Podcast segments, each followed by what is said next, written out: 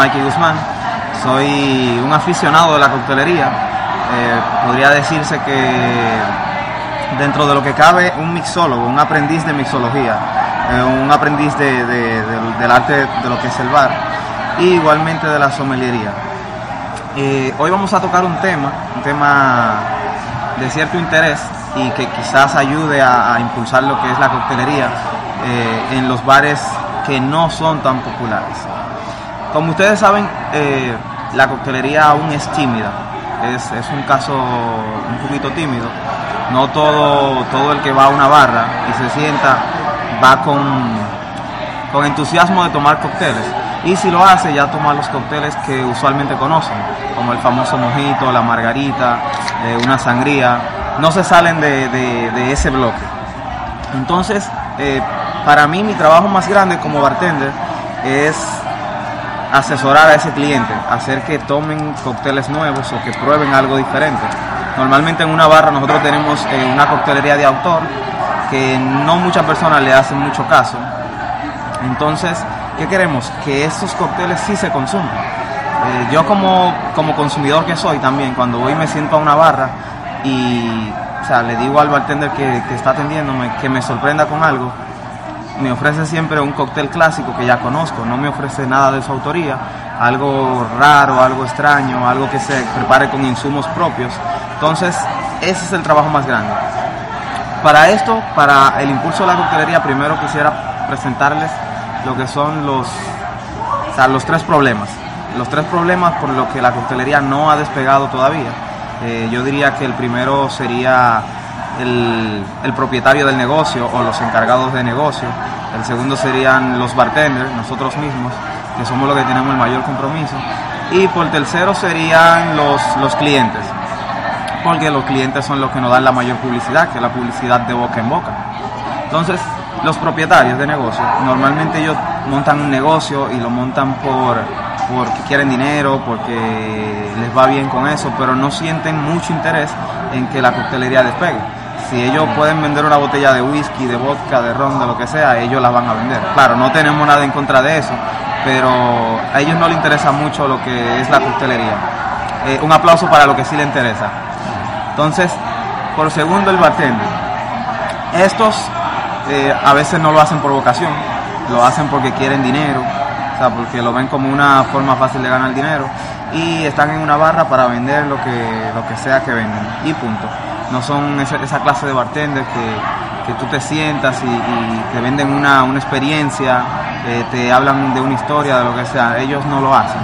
Entonces, normalmente cuando el cliente se sienta que no sabe lo que quiere, tiene un bartender que mucho menos sabe qué ofrecerle. Eso no ayuda mucho a, lo que es la coctelería.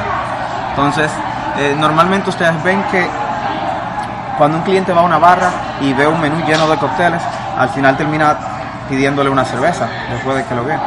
¿Por qué pasa esto? Porque tienen vergüenza, ese es un punto, porque no tienen conocimiento, entonces no quieren como arriesgarse a, ordenar un cóctel y que al final no le guste. Eh, algunos ordenan cócteles que conocen porque lo vieron en alguna película y no termina gustándole. También depende de la zona donde vivimos, de, la raza que tengamos. No todos tienen el mismo el mismo paladar. No todos los cócteles nos van a gustar a todos. Por eso les puedo dar un consejo a los que asesoramos bares, a los que hacemos menú, y es hacer menú muy variado, eh, con diferentes sabores eh, y que tengan diferentes ingredientes todos para que nos puedan gustar a cada uno. Si a uno le gusta el sabor amargo, a otro le puede gustar un sabor un poquito dulce. Eh, eso sería un buen, un buen tip. por otro lado, vengo ya hablando de lo que es eh, cómo impulsar la coctelería, ya sabiendo que cuáles son los, errores, los, problemas, podemos decir que lo primero es conocimiento. Si nosotros tenemos conocimiento, nosotros como, como bartender, podríamos vender la experiencia a, aquel cliente que se siente en la barra, aquel que no sabe, al que está desorientado, ahí sí pudiéramos venderle esa experiencia oh, ya sabemos por lo menos cómo hacer un menú totalmente diferente para, agradarle al público. Y por suerte, hoy en día nosotros contamos con muchas instituciones que están ayudando, que están aportando al, al, crecimiento de la coctelería, muchas marcas nos están apoyando. Eh, antes los destilados se, encargaban simplemente de, su marca. Eh, ellos se encargaban de, vender su producto. Hoy en día están muy familiarizados con nosotros los, los bartenders para crear nuevas experiencias. Hay muchos países donde la mayoría de, los, de las bebidas espirituosas salen de coctelería. Por lo menos el 75% en Estados Unidos se venden en cócteles. Eso es un eso es un gran crecimiento, por lo menos en esa parte de ese país, que es lo que queremos nosotros lograr aquí hoy en día. Para eso, simplemente se sienta un cliente en una barra, eh, nosotros, cada cóctel tiene una historia. Sería bueno empezar contándole la historia de, ese cóctel, de por qué se llama así, por qué esos ingredientes, de tener insumos frescos, insumos que, que sean de nuestra propia creación. Eh, por ejemplo, un sirope de batata. ¿Quién diría que un cóctel contiene batata? o sea, ¿es cocina o es coctelería? Pero sí pasa. Hay muchísimas técnicas como el fat wash, que es usar la grasa de, un ingrediente. O sea, un, eh, un, vodka, un whisky, un ron con sabor a bacon. También, ¿quién diría que, eso sería posible? Pero sí lo es.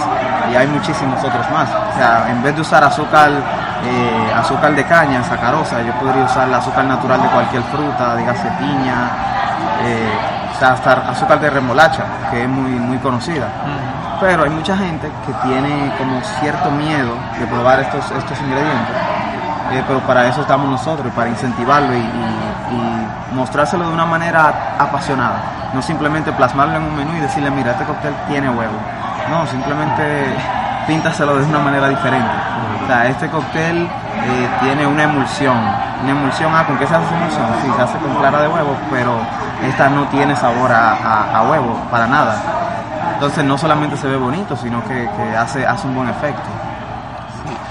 Aprovecho para mencionar una, una, experiencia que tuve hace poco en el bar donde trabajo, eh, ahora que Mervin, eh, Mike comenta el tema de la clara de huevo. Eh, me pasó hace poco un cliente que eh, estaba, tomándose un cóctel, por la mitad ya llevaba el cóctel, eh, y me pregunta, mira, pero ¿cómo es eso que ustedes tienen un cóctel acá que tiene clara de huevo?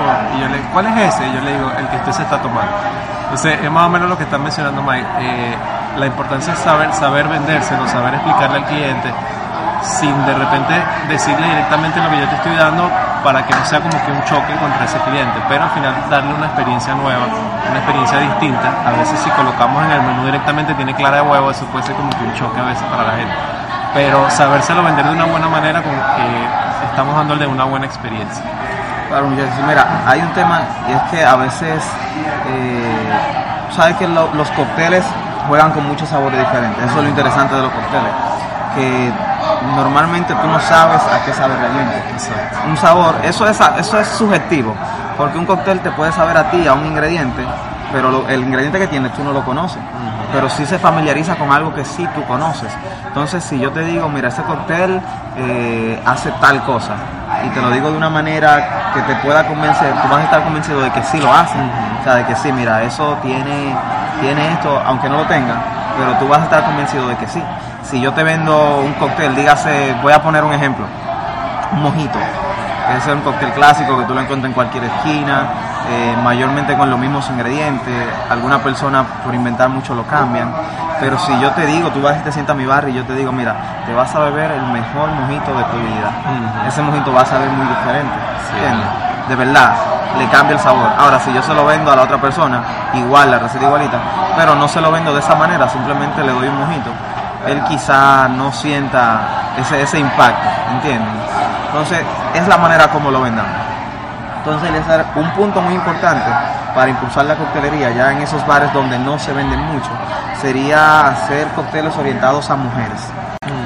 Claro, las mujeres son las mayores consumidoras de cócteles, porque estas no son muy de tomar tragos eh, a la roca, eh, exactamente, tragos así tan duros.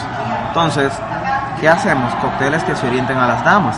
Ellas van y, les gustan, ejemplo, el Cosmopolitan un cóctel muy famoso para todo público, no solamente para las damas, pero a ellas les encanta. La margarita aún así a las mujeres les encantan. Entonces, se ven femeninas, pero no no son, no son, no quiere decir que sean solamente para mujeres.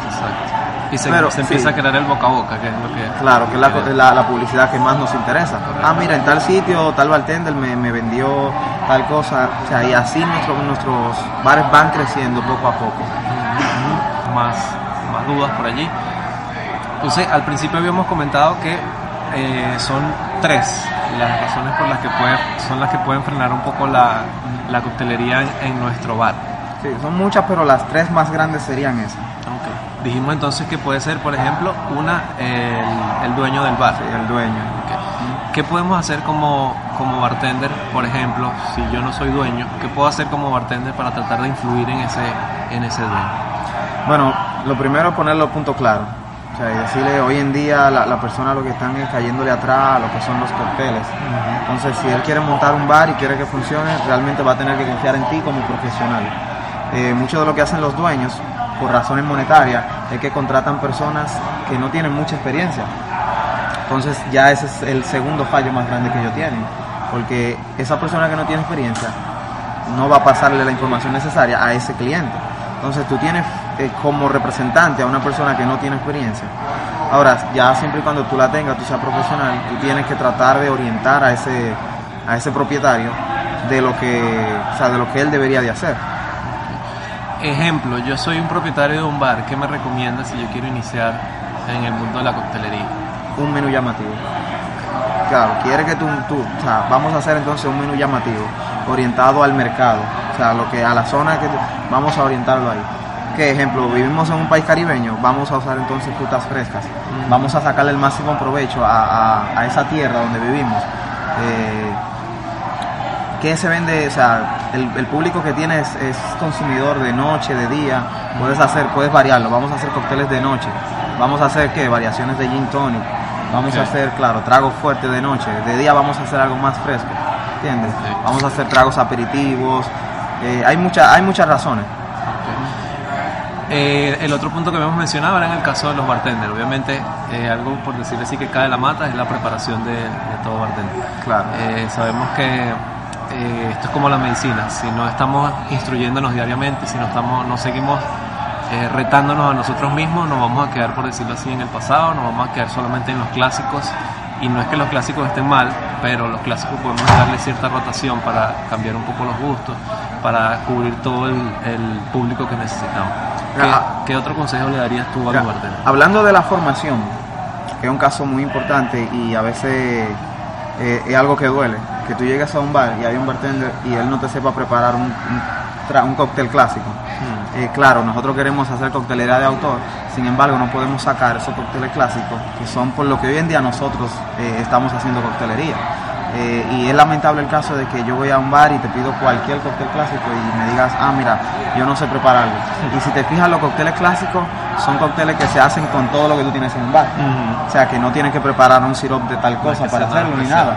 Simplemente que tú lo tienes todo detrás de la barra. Sí. Y aún así no lo hacen, señores. Eso es parte de la, de- de- de- del conocimiento. O sea, conocer todas las marcas. Como le dije anteriormente, hoy en día las marcas nos están apoyando mucho, nos están brindando masterclass donde, o sea, donde nos orientan y nos hablan de su producto.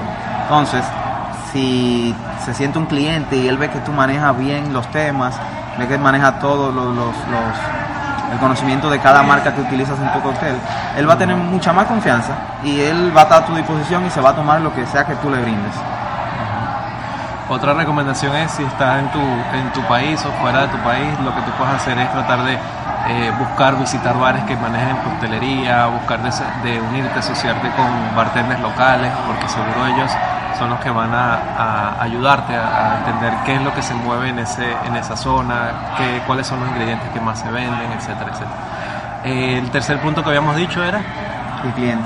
el cliente. Sí. ¿Cómo, ¿Cómo manejar entonces el cliente para poderle brindar una experiencia? Como te dije, nosotros los bartenders somos los encargados de que ese cliente conozca y, se apasione por, la coctelería. Por lo menos nosotros aquí estamos haciendo hoy en día un gran trabajo con lo que son los guest bartenders, eh, varias ferias que vienen por ahí, eh, hacen que las personas se enamoren, se enamoren del trabajo.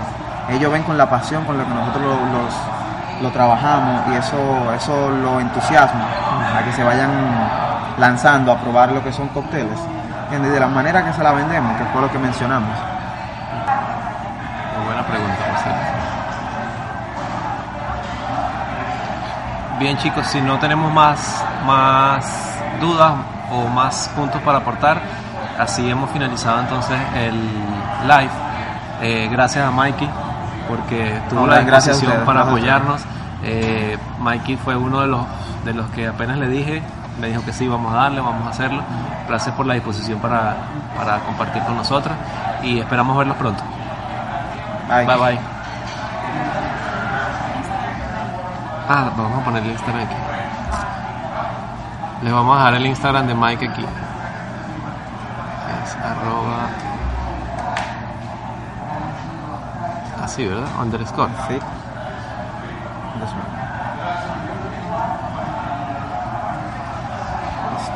Les dejamos allí el Instagram de Mike. Ustedes ya saben, también el, el nuestro está allí. Nos vemos pronto.